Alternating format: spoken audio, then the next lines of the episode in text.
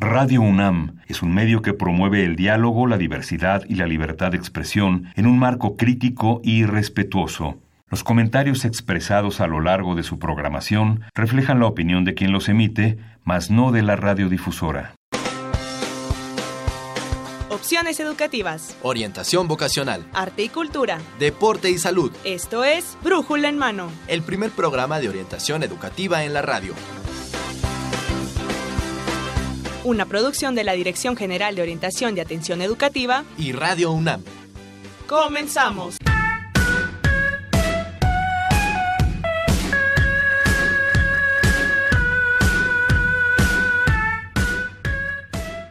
Hola, ¿qué tal amigos? Muy buenos días. Sean bienvenidos a Brújula en Mano, el primer programa de orientación educativa en la radio.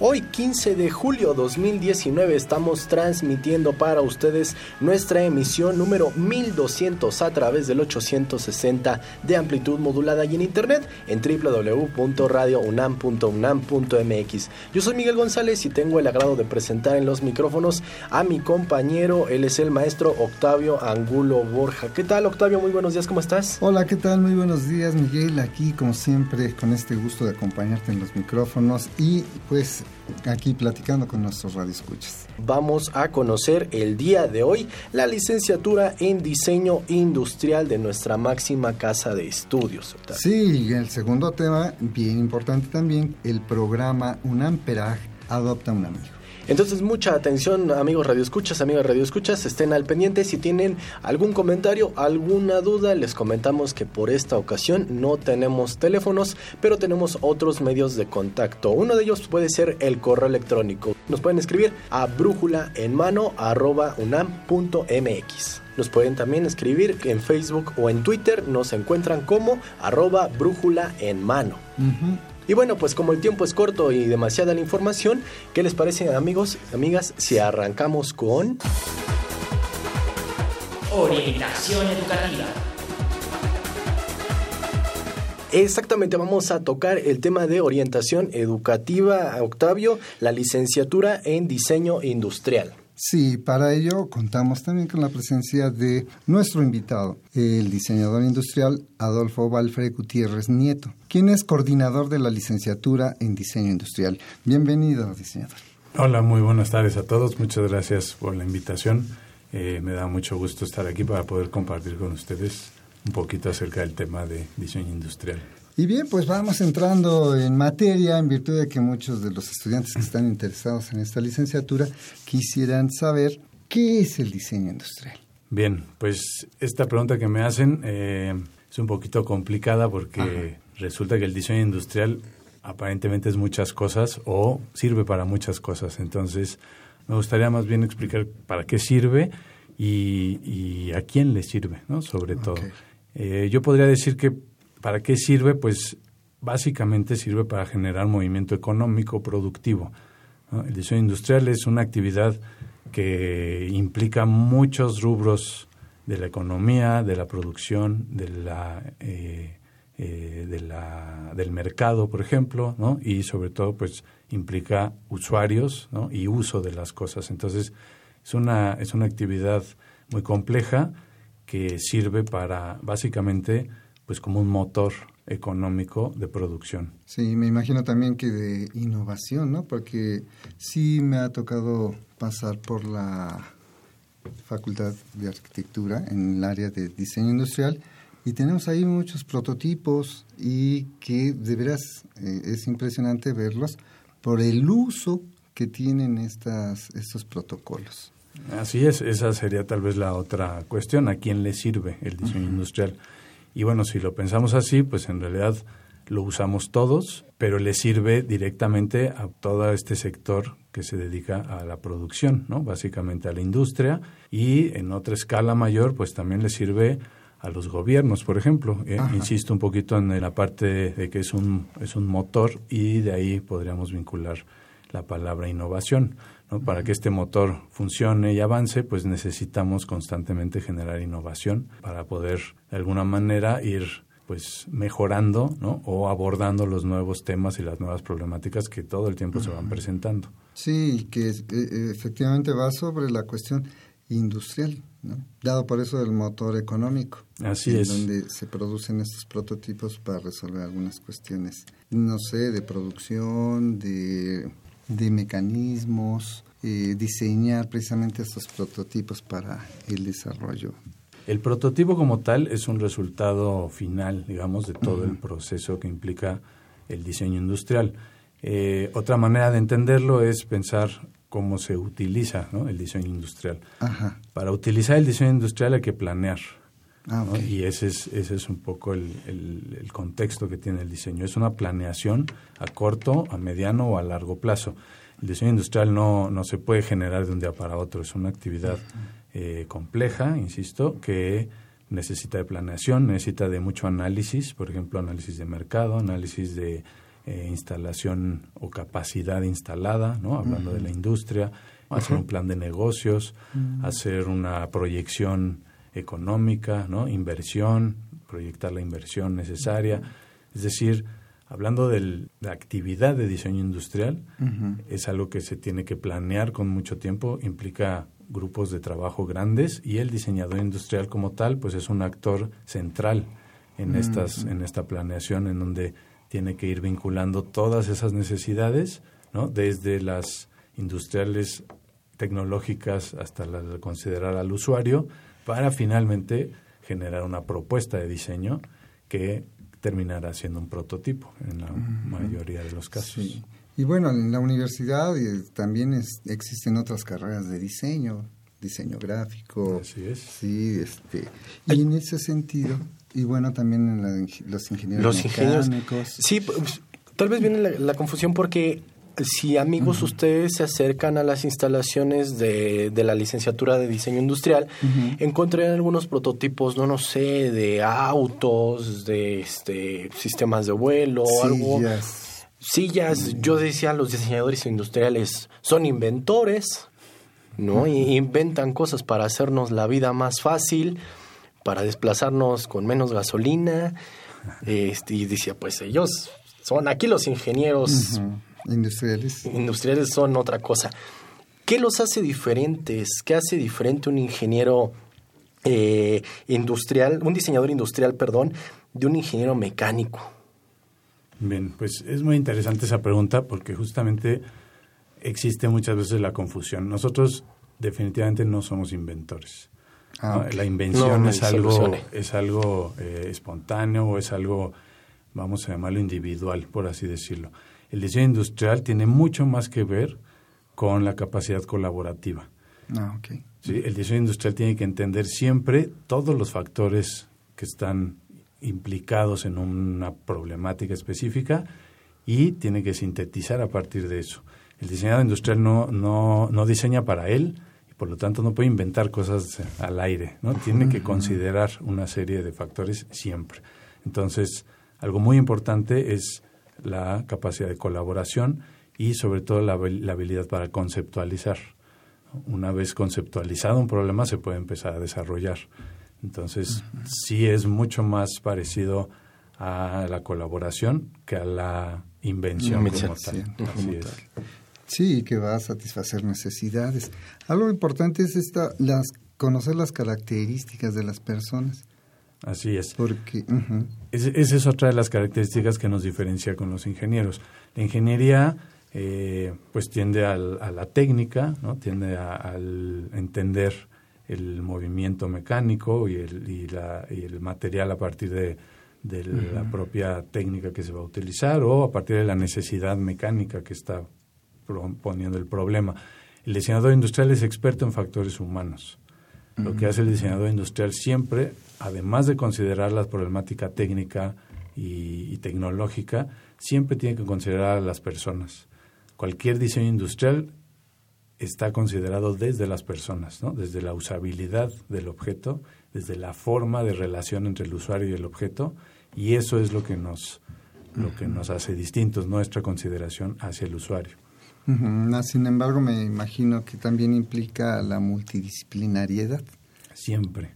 Esa es una palabra fundamental para el diseño industrial y más ahora, ¿no? en este momento que no, no, se está inventando la multidisciplinariedad, sino se está entendiendo, creo que más de cerca. Ah, okay. Eso es el diseño industrial, ¿no? Siempre un, un, una producción de diseño, un, un, producto de diseño necesitó forzosamente un grupo interdisciplinario o multidisciplinario uh -huh. para desarrollarse, ¿no? Casi siempre hay ingenieros, casi siempre hay mercadólogos, hay expertos en, en procesos productivos, ¿no? expertos en materiales, y el diseñador industrial puede ser uno de esos o puede estar simplemente eh, haciendo que todo funcione uh -huh. y después proponiendo a partir de ahí. Sí, sí vi una silla de ruedas bastante útil, práctica, uh -huh. no pesaba tanto, fácil de transportar. Y bueno, va respondiendo a una necesidad de una persona de discapacidad motora. Pero como es licenciado, considerando la parte humana. La parte humana. La parte sí. humana, no nos debemos dejar de lado. Eh, hay algunos que eh, tal vez dicen, es diseño. ¿Y viene a ser lo mismo un diseñador industrial que un diseñador gráfico? No, no, no, para nada. Ahí sí hay una gran diferencia. El diseñador gráfico, pues como bien lo dice ¿no? el nombre, pues se dedica al, al gráfico, ¿no? a la bidimensionalidad. Uh -huh. El diseño industrial pues siempre tiene que ver con el desarrollo de objetos tridimensionales.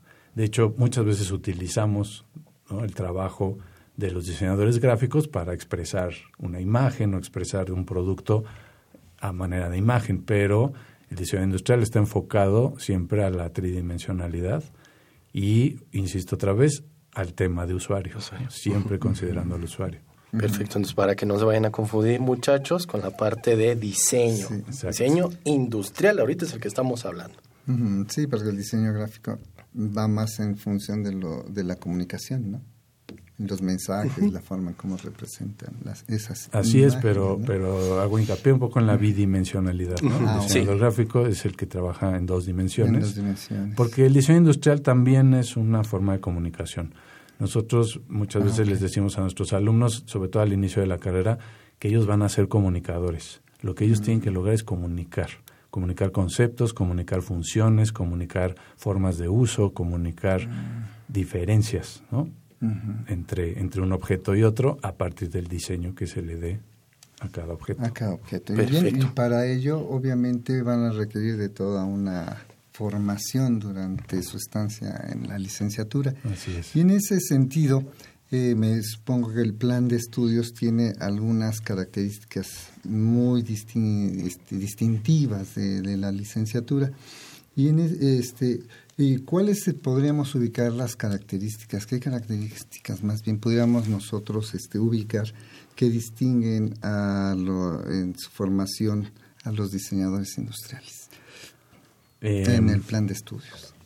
Bueno, respecto al plan de estudios, nosotros eh, estamos, eh, digamos, estrenando este plan de estudios. Se, se uh -huh. hicieron una serie de modificaciones hace dos años, entonces es, es muy reciente esta okay. última versión. Y lo que podemos decir de este plan de estudios es que es, es flexible.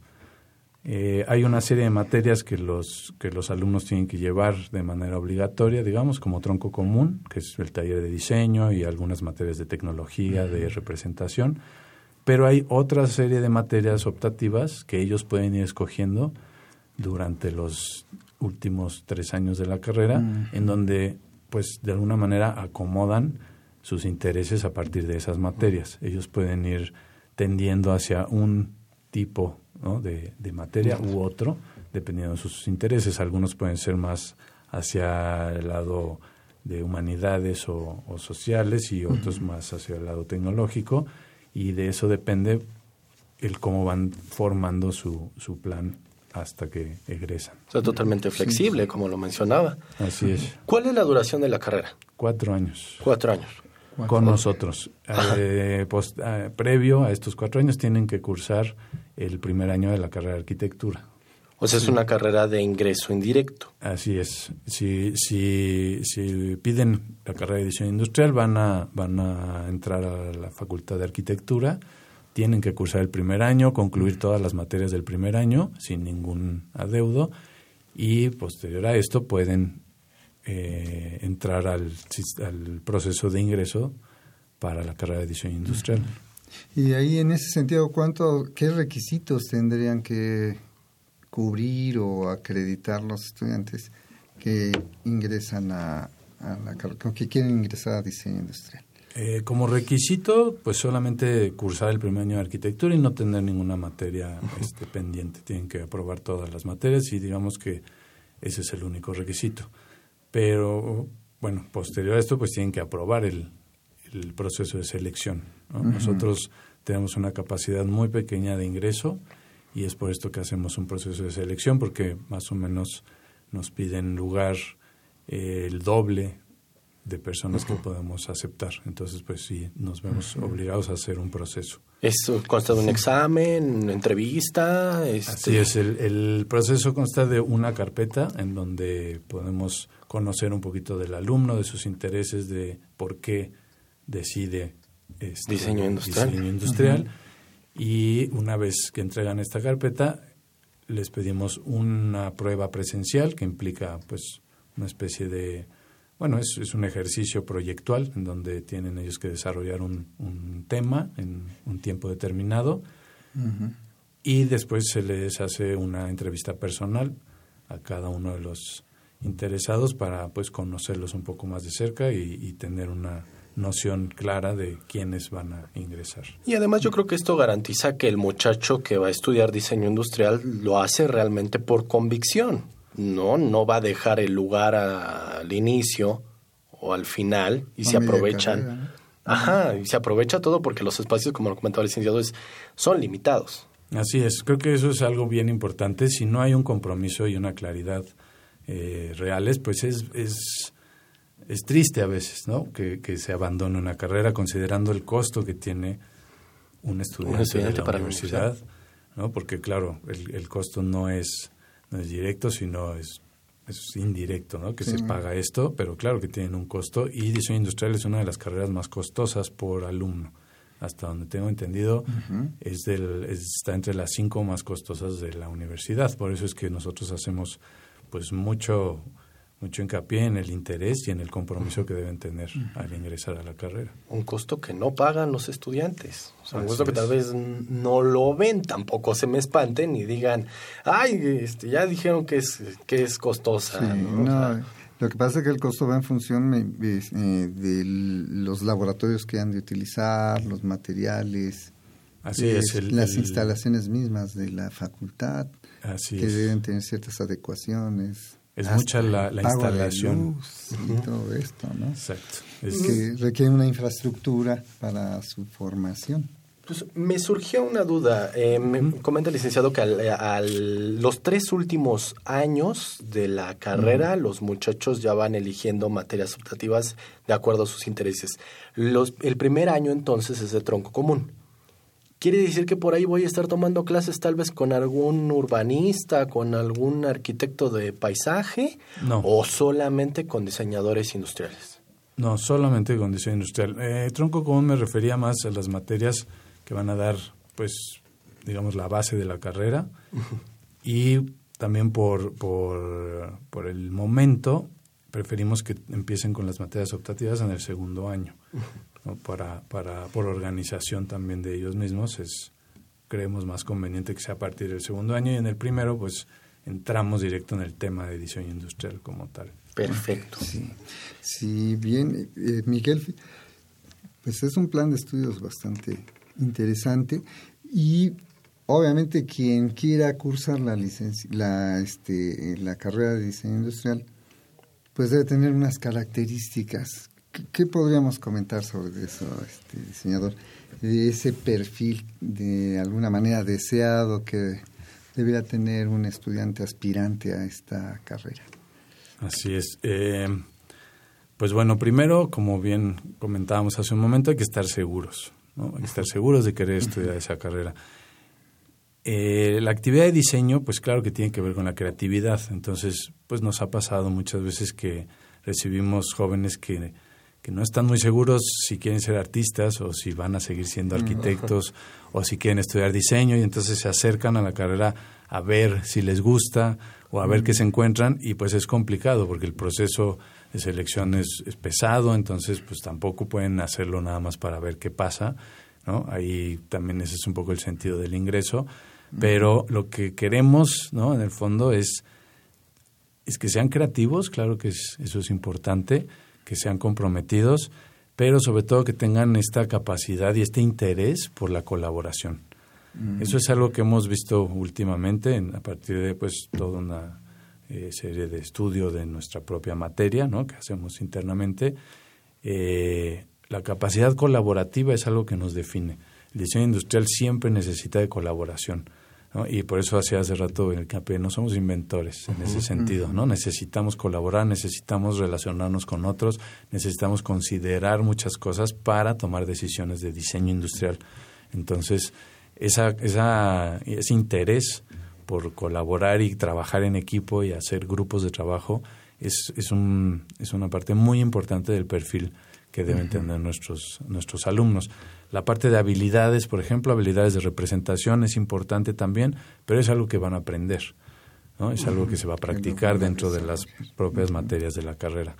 Entonces, en ese sentido, pues nos, nos interesa más una persona segura y con esta capacidad colaborativa. Es muy importante para nosotros. En materia de idiomas.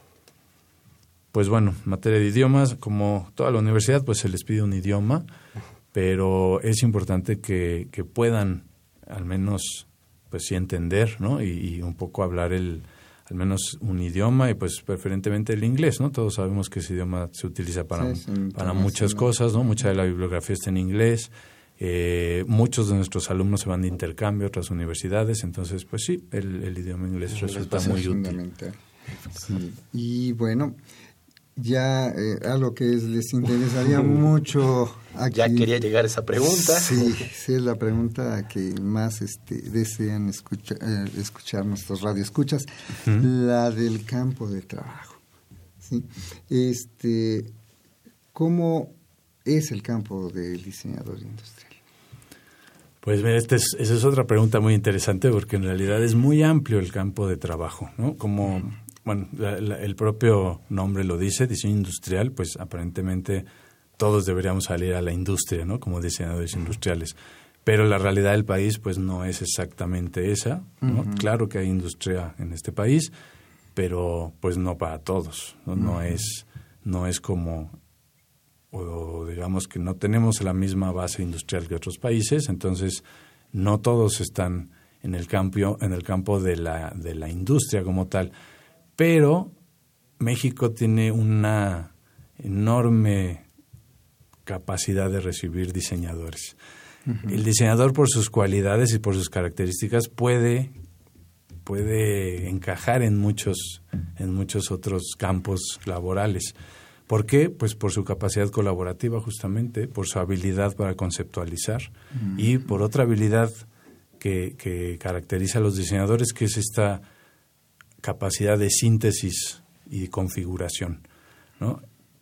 Nosotros podemos entender una serie de problemáticas y sintetizarla en una propuesta.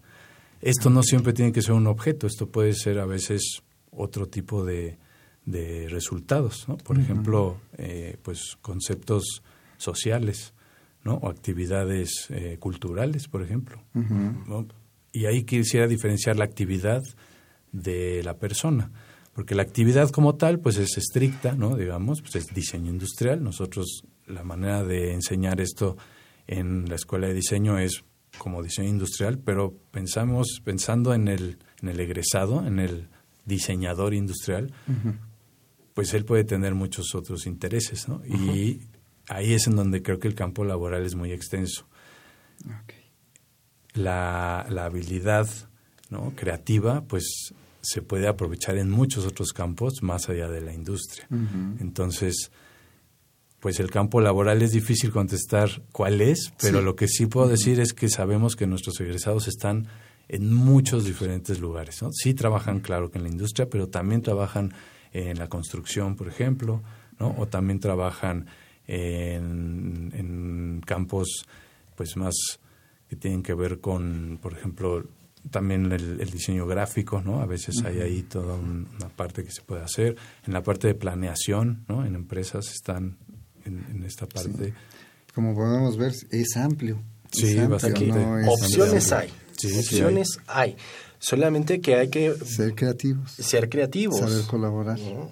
En el propio desarrollo de la carrera también ir viendo cuáles son mis áreas, cuáles son mis gustos, hacia dónde me voy a ir, qué preparación tener, pero sobre todo el compromiso, ¿no? El saber que estoy en diseño industrial. Pues, Miguel, se nos Octavio, el se nos tiempo, termina el, el tiempo, se nos termina el, el tiempo de este primer bloque, pero eh, el diseñador quisiera que nos regalara un mensaje, algo- alguna recomendación que nos pudiera dar pequeñísima para los chicos, chicas interesados en diseño industrial y si hay algún teléfono, alguna página donde ellos puedan obtener mucha más información con respecto a esta licenciatura. Bueno, claro que sí. Eh, investiguen mucho.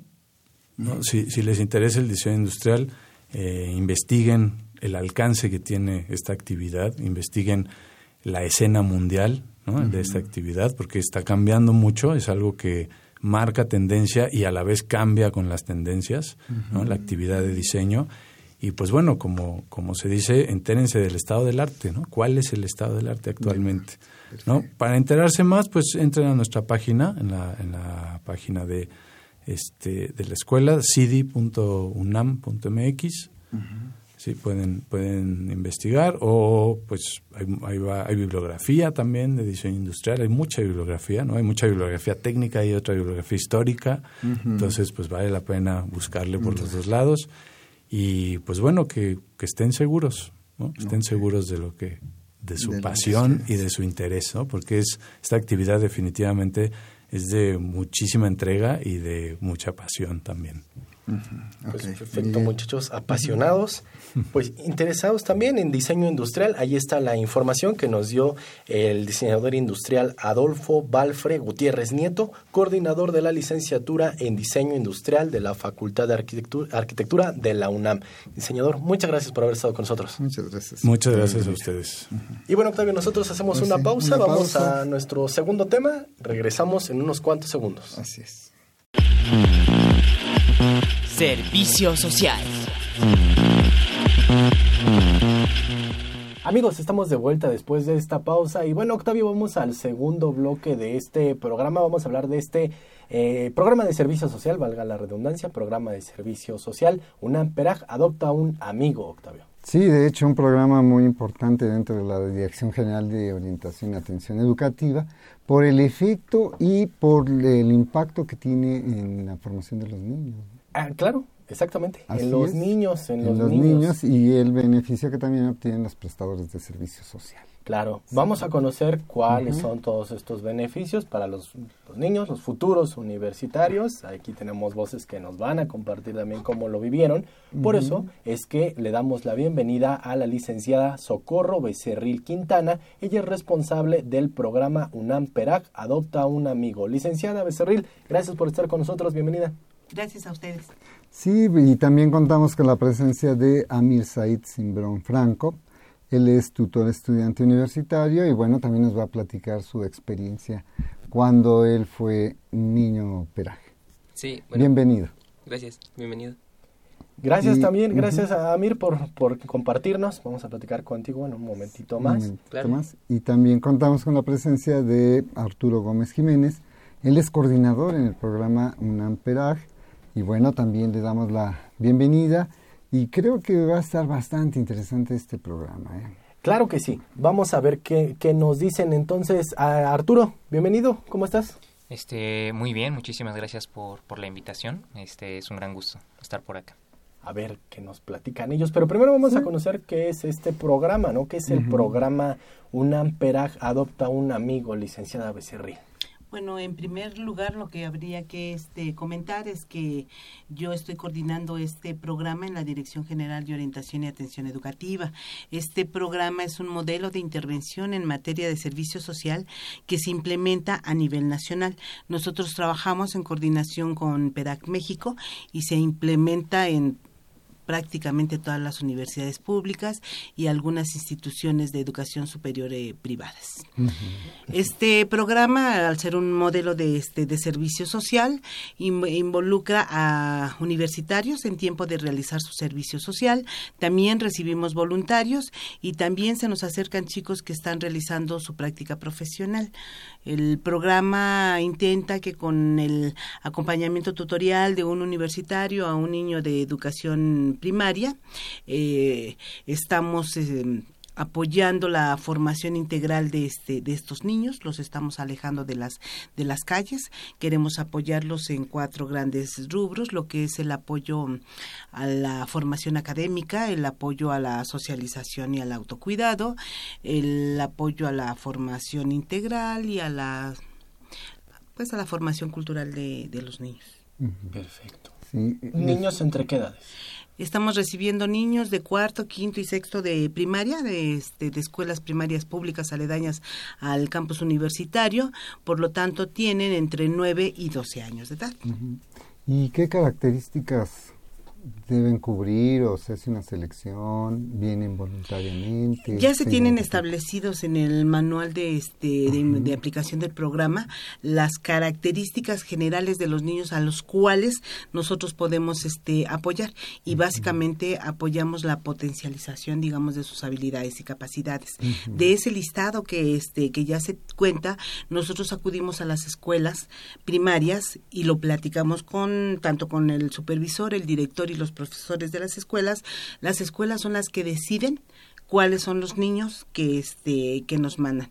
Afortunadamente ya tenemos una cartera grande de escuelas primarias que están que han estado trabajando con nosotros, ya conocen las bondades del programa, ya conocen las características del del programa, por lo tanto este los profesores, digámoslo en teoría, ya saben qué niños nos tienen que mandar. Básicamente estamos apoyando a aquellos niños no tan no en tanta marginación propiamente, pero que sí pudieran tener problemas por sus condiciones familiares. Es decir, si tienen mamá y papá, pero trabajan entonces los niños podrían quedarse este demasiado tiempo solos este sea eh, en casa o sea en la en la este en la calle.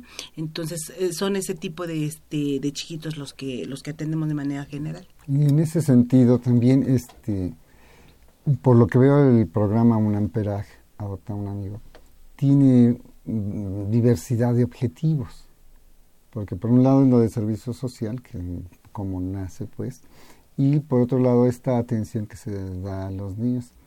Y los objetivos en este sentido del, programa, ¿cómo podríamos ya para un poquito sintetizar esta parte para nuestros Ok, en primer lugar yo creo que sí podemos afirmar que este es un modelo de servicio social que cumple a, cabalidad las tres vertientes del servicio social universitario. Es la parte del acercamiento laboral, la parte de la aplicación de los este, conocimientos adquiridos durante la trayectoria escolar y la parte de la retribución social del programa. Y en esta parte de la retribución social del programa justo entran los este los chiquitos, los niños de educación este primaria. Estamos atendiendo comunidad, comunidad este vulnerable en donde los universitarios aplican su propia formación a la par siempre este a mí me, me gusta destacar también que los objetivos que logramos con los niños eh, también los logramos con los este con los universitarios ¿eh? es decir a los niños les damos eh, este fortalecimiento este cobijo para el desarrollo de sus propias este habilidades al igual que los universitarios los universitarios están trabajando directamente en este en la comunidad se, se retroalimentan en sus propias este habilidades para la vida que después les van a ser este, necesarios una vez que se titulen, esperemos que todos se titulen y este y una vez que ingresen al, al mercado este laboral. Licenciada Becerril, hace unos momentos usted nos comentaba que ya hay algunas escuelas que parecía que están esperando que se va a abrir, abrir un ciclo para poder enviar a sus a los niños aquí. Me habla un poco de que entonces este programa ya tiene bastantes años de existencia, ya Por con supuesto, gran éxito. por supuesto. ¿De cuánto tiempo estamos hablando de que se ha llevado a cabo este programa de servicio social? Este programa, el primer este grupo piloto se realizó en enero de 2004 y se implementó un primer eh, ciclo ya este de los nueve, nueve, diez meses directamente de trabajo en el programa de septiembre a junio del siguiente año en el mismo 2004. Entonces estamos en el 2019, estamos de gala porque estamos cumpliendo 15 años, Ah, 15 años este formales, digamos, 16 este ciclos en los cuales eh, sí ya se ha posicionado muchísimo este programa en las comunidades entre los padres de, de familia. Llegamos a tener aquí de repente niños de, este, hermanos de, de, de chiquitos que estuvieron Sí, por sí. aquí hace 3, 4 años y que los padres están al pendiente. Y efectivamente en algunas escuelas hay hasta una lista de espera de. Sí. de los niños porque ya se ha posicionado bastante en- entre la comunidad este, de las primarias. ¿eh? Sí, Y, y acá en este- atención universitaria también, ¿eh? debo Sí, reconocer también. con mucha alegría que en efecto también el programa, este, los universitarios ya lo conocen, ya se ha posicionado en las escuelas y facultades, los responsables nos han estado apoyando con la evaluación, con este, la difusión también de este, del programa. Sí, y en ese sentido, por ejemplo, en, las, en la atención de los niños, las primarias, son todas las primarias de la alcaldía, de, las alcaldías cercanas a, a la, aquí a la- al campus universitario, o pueden venir de otras alcaldías. En teoría podrían venir, pero toma en cuenta que esos chiquitos estudian en las mañanas, salen a las dos Ah, mínimo de la de la escuela.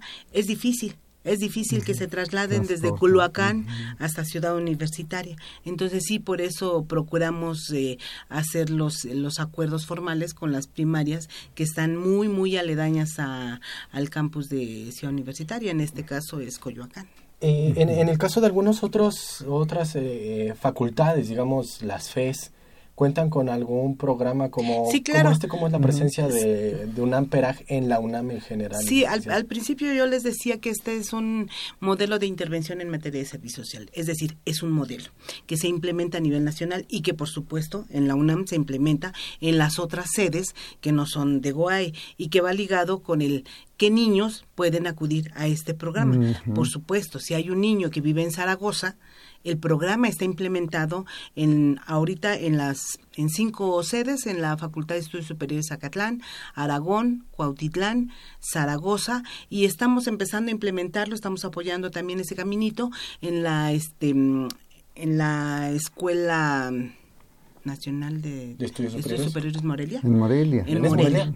En, en- en la Enes Morelia. Entonces, si tenemos un chiquito que vive en Cuautitlán y que le gustaría incorporarse al programa, por supuesto está la FES Cuautitlán con el modelo que básicamente se implementa con las mismas este, condiciones, con el mismo marco eh, académico, con el mismo marco de este de seguimiento.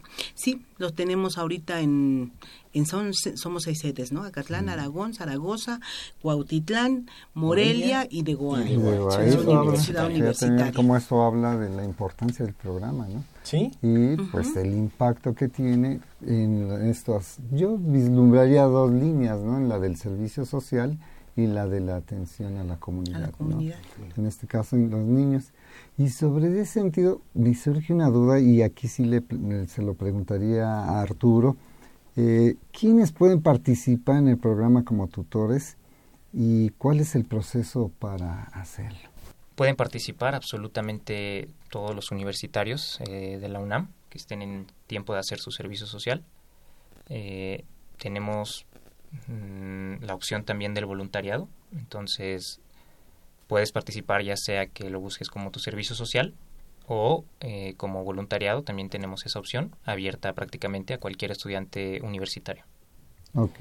Y en cuanto al proceso de selección, generalmente eh, las personas que llegan personas interesadas o, o observan, escuchan de la convocatoria, se acercan con nosotros y generalmente el proceso consiste en que acudan a algunas sesiones informativas y a partir de eso, si, si ya están muy convencidos, si, si les gusta lo que, lo que ven por acá, les mostramos algunos videos, les mostramos, les hablamos un poco más a fondo sobre lo que hacemos sobre la intervención que tenemos, nuestras pretensiones con los niños. Eh, si ya están convencidos, comenzamos un proceso en el que nos entregan algunos papeles, les hacemos algunas pruebas eh, psicológicas para ver si son aptos para el trabajo con los niños. No son pruebas este, muy complicadas, son pruebas que ya hemos estado haciendo durante bastante tiempo y nos han, nos han dado buenos resultados. Eh, y básicamente no hay mucho más que eso, nos dejan los papeles, hacen las dos, las dos pruebas este, psicológicas que tenemos por acá y, pues ya pueden comenzar con el proceso de capacitación, que generalmente consiste en, varias sesiones, alrededor de, un mes de capacitación, para comenzar a trabajar ya con los niños. Mm, qué importante esto que menciona este Arturo como él como coordinador en el programa Unamperaje, de que se hace una evaluación previa, ¿no?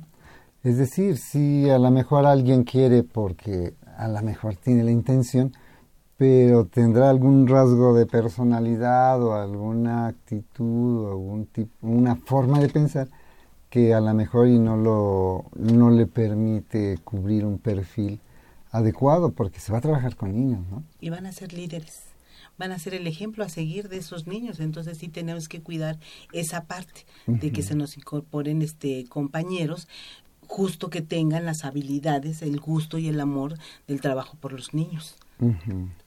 Arturo, ¿tú de qué carrera eres? Mm, yo, por ejemplo, soy estudiante de filosofía. Actualmente estoy haciendo mi tesis, pero estudié en la Facultad de Filosofía y Letras aquí en Ciudad Universitaria, Filosofía. Me incorporé como tutor para hacer mi servicio social y posteriormente me quedé como, como coordinador del programa. ¿Es difícil ser tutor? Eh, obviamente implica eh, distintos esfuerzos. Es algo que más que difícil a mí me gustaría como caracterizar de modo que demanda su, su dedicación, demanda que tengas gusto por estar por acá, que tengas interés auténtico, pero realmente no representa un desafío que, que las personas por acá sientan como que los que los que sea como muy angustiante, ¿no? Más bien es que tengas todas las ganas de estar por acá y si ese, y si las tienes, este puedes desempeñar un buen trabajo como tutor. ¿Qué beneficios se va a llevar un muchacho que se integra al programa UNAM Peraj Adopta a un Amigo como tutor? ¿Qué beneficio tú observas que tiene ser parte de este equipo? Pues quizá podríamos hablar de los beneficios en, en dos sentidos diferentes, ¿no? Así como el trabajo con los niños es un trabajo bastante individual, de uno a uno, entre universitario y niño, y en ese trabajo el universitario puede observar las cuestiones que más le, le podría ayudar, en las que más le podría ayudar a, los amigos, este, los problemas que pueda estar atravesando, las habilidades que les puede ayudar a, desarrollar de manera particular. Del mismo modo, los universitarios eh, generalmente son personas muy distintas entre sí. Tenemos gente este, que puede ser un poco más introvertida y si es el caso hemos visto por acá que, les ayudamos a desarrollar como esa habilidad social, esa habilidad para desarrollarse, para convivir con otras personas. Eh, si es alguien a quien le cuesta trabajo este, estar con otras personas, convivir, trabajar en equipo, también puedes desarrollar esas habilidades por acá. También puedes desarrollar habilidades de manejo de grupos eh, y habilidades, la verdad es que muy diversas, ¿no? Generalmente cada ciclo tenemos tanto niños como tutores eh, cambiados, ¿no? Es como una de las grandes satisfacciones que tenemos por acá, ver la evolución que tienen las personas, no solo los niños, sino, como bien ya lo había mencionado Octavio previamente, este, los beneficiarios del programa que también son los tutores, ¿no? Entonces, muy diversas habilidades, crecimientos varios. Incluso si les preguntamos a los, ah, perdón, ah, a los este, estudiantes, la mayoría de ellos dicen, aprendí a responsabilizarme más, aprendí a planear, Aprendí a, a, tener mayor compromiso con mis tareas. No puedes dejar de venir. No puedes dejar de planear qué actividad vas a realizar con el niño. Y además no le puedes fallar al niño. Entonces, esa parte es una de las cosas que se llevan los este los compañeros universitarios y que es y que ellos mismos los han este lo han lo han expresado ¿eh? por, por experiencia pues. fíjate que aquí se está bien representada esta parte, ¿no? De que el hacerte responsable de alguna manera de otro ser humano y que depende en algunas circunstancias de ti, eso te hace que vayas madurando, vayas creciendo como persona, como ser humano, pero el beneficio va siendo también para, el, para uno mismo, ¿no? En este caso. Y, y en ese sentido, es, se ve desde un punto de vista individual, pero si lo vemos ya a nivel comunidad, a nivel ya de una sociedad, aquí este, le quisiera preguntar a Arturo, que él como coordinador y que ha estado cerca viviendo estas transformaciones, y si él considera que programas como PERAG, UNAM, este, permiten hacer una restauración de del tejido social, es decir, esta parte en donde la convivencia, la ideología, las formas de ver el mundo se pueden transformar y de verse como una, en una comunidad integrada, unida, que se respetan. Que ¿Crees que este tipo de programas ayudan, colaboran a esta parte? Bueno, pues de entrada, eh, yo creo que sí, es uno de los objetivos. Eh, como ya lo mencionaba la licenciada Socorro al principio de, esta pequeña plática, uno de los ejes de intervención que, tenemos por acá es el de la personalidad, la socialización, el autocuidado, habilidades sociales.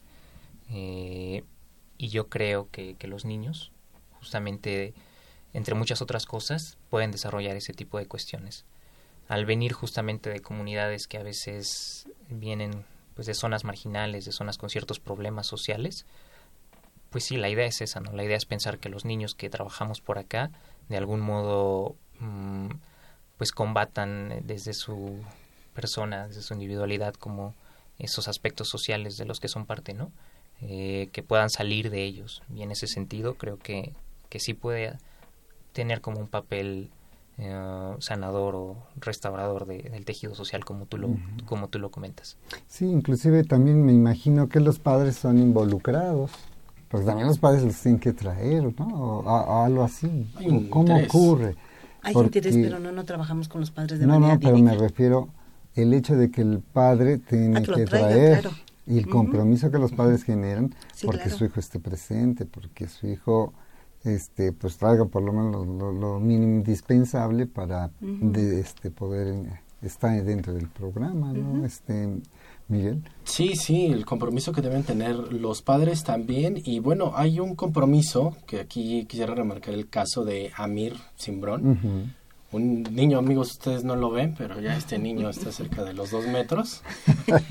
y, Amir, eh, tú participaste como niño, como amigo en este programa UNAM Adopta un Amigo ya hace algunos años. Sí, fueron hace casi 10 años. Ajá. Hace casi 10 años. ¿Cómo fue esta experiencia que tuviste en este programa como niño? Platícanos. ¿Cómo llegaste? Pues fueron personas a, la escuela, a, la primaria Plana Yutla, a decir que podíamos estar en el programa. Este, yo estaba por debajo del promedio que piden, como por una décima. Pero vine, me aceptaron, entonces yo venía de martes y, martes y jueves de 4 a 6. Y pues mi experiencia fue bastante divertida. Porque recuerdo que el, primer día yo me fui directo, bueno, mi tutora fue directo conmigo porque yo no sabía quién era. Entonces ella fue conmigo, estuvimos hablando un rato y conforme pasaron las sesiones, ella y yo nos íbamos haciendo más amigos. Este ¿Qué te decían tus papás? Pues que cómo estaba en el programa, que veían mi madre veía que iba subiendo cada vez más el promedio. Terminé la primaria con casi nueve. Ah, Entonces... que sí fue un buen... Y bueno, y antes, antes de estar en el programa, ¿qué promedio llevabas? Siete, nueve. Ah, o sea que fue significativo. Es muy, muy grande. No, fue significativo. Sí. Porque... sí, la verdad tú como niño te sientes como más seguro, ¿no? Sí, bastante. Y con una autoestima mejor. Sí, pues era, era, era muy callado de cuando estaba en la primaria era muy callado y cuando ya vine aquí al programa, eso se me fue quitando poco a poco. Ya este, cuando entramos yo no le hablaba a casi nadie, nada más le hablaba a mi primo y cuando terminó el programa ya le terminaba, le terminé hablando a la mayoría de los que venían. tuviste un, hasta ese desarrollo de socialización, ¿no? Sí. Y, y en ese sentido, ¿qué experiencias tú recuerdas? que este ¿Qué nos podrías platicar de lo que recuerdas tanto de tu tutora, de tus compañeros que fuiste generando conforme fue avanzando el programa? Pues de mi tutora recuerdo que después de que acabó el programa, fui con ella a ver este la- una obra de teatro de Aladdin Ajá. al, al Teatro Metropolitan. Este, con mis amigos, pues constantemente aquí nos las pasábamos jugando, jugábamos este fútbol y yo con Mayra hacía diferentes actividades. Una de las cosas que más recuerdo fue justamente en la mega ofrenda que se hacía antes en Islas, estar este el programa haciendo la, la, la ofrenda que nos tocaba a nosotros. Y pues para mí era, era muy divertido porque siempre me han gustado las cosas manuales. Igual una de las salidas que recuerdo fue cuando fuimos a Cepipsa a ver este los, los animales Mm, y a la estación de bomberos. También con Sí. experiencias que, que viste. ¿Mayra era tu tutora? Sí, Mayra estudió psicología Ajá. y, yo estoy estudiando letras y li- literaturas hispánicas. Ah, ok. Bien. Cuando eras niño, ¿tenías contemplada esta licenciatura o la conociste aquí al estar en este programa? La conocí este en CCH, Ujú. pero al estar en el programa yo me decidí porque quería estar en la universidad. Ujú. Ok. Te motivó el Ujú. O sea, hecho de Mayra en parte tiene gran responsabilidad de que ahorita Amir sea un universitario. Sí, Vas a ver, en gran parte. Y, y hasta la fecha, ¿conservas amigos de, de ese entonces del programa o ya este, por las circunstancias de la vida ya no hay alguna amistad? Pues les, les hablo a varios en realidad. Pues, va- varios viven por mi casa. Ah, ok. Este, y a tutores, que en ese, bueno, que en ese entonces eran tutores, le hablo a Mayra y a un tutor más. Ujú.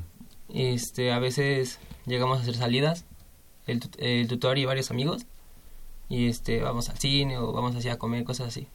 Es como que se volvió una, una amistad de casi de familia. De familia. Sí, incluso mi madre conoce muy bien a Mayra y conoce al otro tutor llamado Humberto. Ajá. Este, tutor, eh, Humberto me, me ayudó a mí a irme a, a, naci- a Aguascalientes a un torneo nacional de karate. Ah. Y bueno, fuiste eh, niño peraj y ahora ya eres este tutor. ¿Qué te motivó? ¿Qué fue lo que hizo que participaras ¿no? ahora, pero ya en la otra parte como tutor? Pues en primera instancia fue el hecho de que quería yo estar en el programa como tutor, tal cual. Este, no sabía bien cómo entrar ni nada de eso, porque estuve muy centrado el primer año de la carrera en, pues tal cual en la carrera. Sí. Y ahorita en el segundo año, porque yo vengo como voluntariado, no vengo como... Como prestador Ah, de ok, servicio. Ajá. Ah. Todavía más el mérito. Sí. Todavía es chiquito. Es chiquito. Sí, Sí. Y después vas a venir a hacer tu servicio. Sí, tengo pensado. Sí, lo va a seguir este muchacho. O sea, A lo mejor de plano te gustó mucho. ¿Qué, qué tanto te hizo que volvieras? Pues el hecho de que quiero yo dedicarme a, a ser profesor, tanto de niños como de personas adultas. Pero considero que lo más complicado es enseñarle español a un niño, Ajá. porque pues para muchos es muy aburrido, ¿no? Entonces, el yo estar buscando la forma de enseñárselos de manera divertida, sin que se aburran, es algo que a mí me ayuda mucho el programa. También aprender a, a manejar a ni- niños. Niños. ¿Cómo se llama tu amigo o amiga que tienes ahorita que está a tu cargo? Mi amiga se llama Zaira. Zaira. O sea, Zaira te está sirviendo un poco para que puedas poner en práctica estas habilidades, o que empieza a desarrollar algunas. Sí, al inicio, este, ella es muy fan de las matemáticas. Muy, muy Ah, fan de las mira. matemáticas. Entonces, yo una vez intenté este, ayudarle con comas, comas y puntos. Y pues sí, su cara de aburrimiento fue como de, está bien, debo cambiarlo.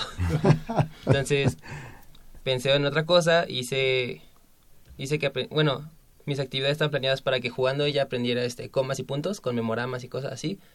Entonces, ahorita ella distingue mejor en dónde usar una coma, en dónde usar un, pun- un punto, en dónde este, van acentos, en dónde no. Pero todo fue jugando. ¿Cómo te hace fíjate- sentir eso? Pues bien, porque ya viéndolo más a futuro, eso me puede ayudar con otros niños. Pero fíjate, Miguel, cómo en esta interacción, eh, pues obviamente el objetivo como tutor y el objetivo como niño tienen que converger. En lo que podríamos llamar un proceso de enseñanza-aprendizaje, en donde el niño muestra sus características, el tutor sus eh, metas, objetivos, y que en un momento dado también tiene que idear, conocer a su amigo o a su este al niño o la niña en este caso cuáles son sus cualidades, sus características, sus gustos de aprender, su necesidad de aprendizaje para entonces adaptar todas estas condiciones y, tratar de innovar, tratar de cambiar, tratar de buscar se complementan. la forma en cómo poder hacer que su este tutorado avance, ¿no? Y se cumple y eso mismo va haciendo crecer al tutor porque va desarrollando habilidades para generar herramientas de convivencia, de enseñanza, no, no, no, este, por eso el programa está bastante. Es un programa, la verdad, que muy completo, muchas, eh, muchas interacciones que van a tener los chicos con otros chicos de otras carreras la verdad es que yo creo que es muy interesante, la verdad, en este en esta situación que hoy en día también si vamos al mundo laboral nos vamos a encontrar con compañeros que son no solamente de nuestra carrera, sino de otras más, ¿no? Entonces es No me quiero despedir, perdón Miguel, te voy a interrumpir. No me quiero despedir sin recordar que la convocatoria ya está publicada, ya pueden consultarlo en www.degoae.unam.mx, que busquen el rubro de eh, programas multidisciplinarios, programa este Peraga adopta un amigo.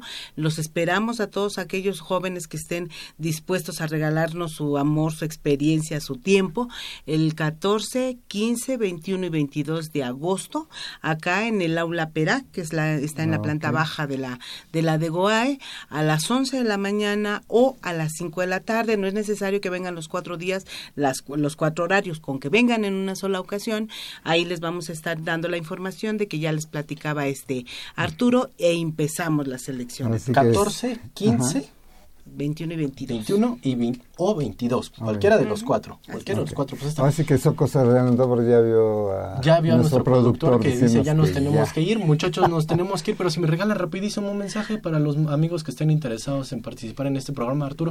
Eh, anímense, no se van a repetir, van a crecer como personas, van a aprender muchísimo, van a conocer gente, no solo amigos, sino grandes compañeros. Eh, van a salirse un poco de su zona de confort, pero eso les va esperamos traer grandes beneficios. Usualmente eso, eso es lo que pasa. Pues allí está. Muchas gracias a Arturo, Arturo eh, Gómez Jiménez. Gracias. Amir, un mensaje rapidísimo. Pues que se atrevan a experimentar. A veces es necesario. Y en el programa eso va a ser algo que van a estar haciendo en cada sesión.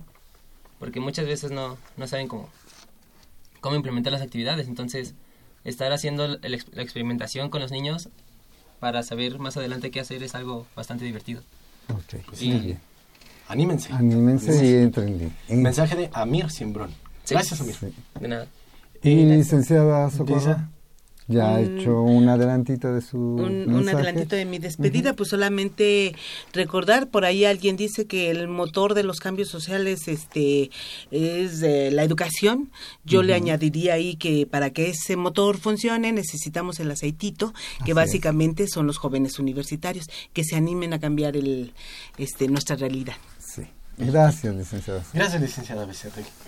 Y bueno, pues así, así es como concluimos. Queremos agradecer en los controles técnicos a Diego González y a Mari José González. En la producción y locución agradecemos a Marina Estrella, a Francisco Orozco y a Miguel Belmont. En la realización y producción general agradecemos a Saúl Rodríguez Montante y de estos micrófonos se despiden. Octavio Angulo Borja. Y Miguel González. Por favor, sea feliz. La Dirección General de Orientación y Atención Educativa y Radio UNAM presentaron Brújula en Mano, el primer programa de orientación educativa en la radio.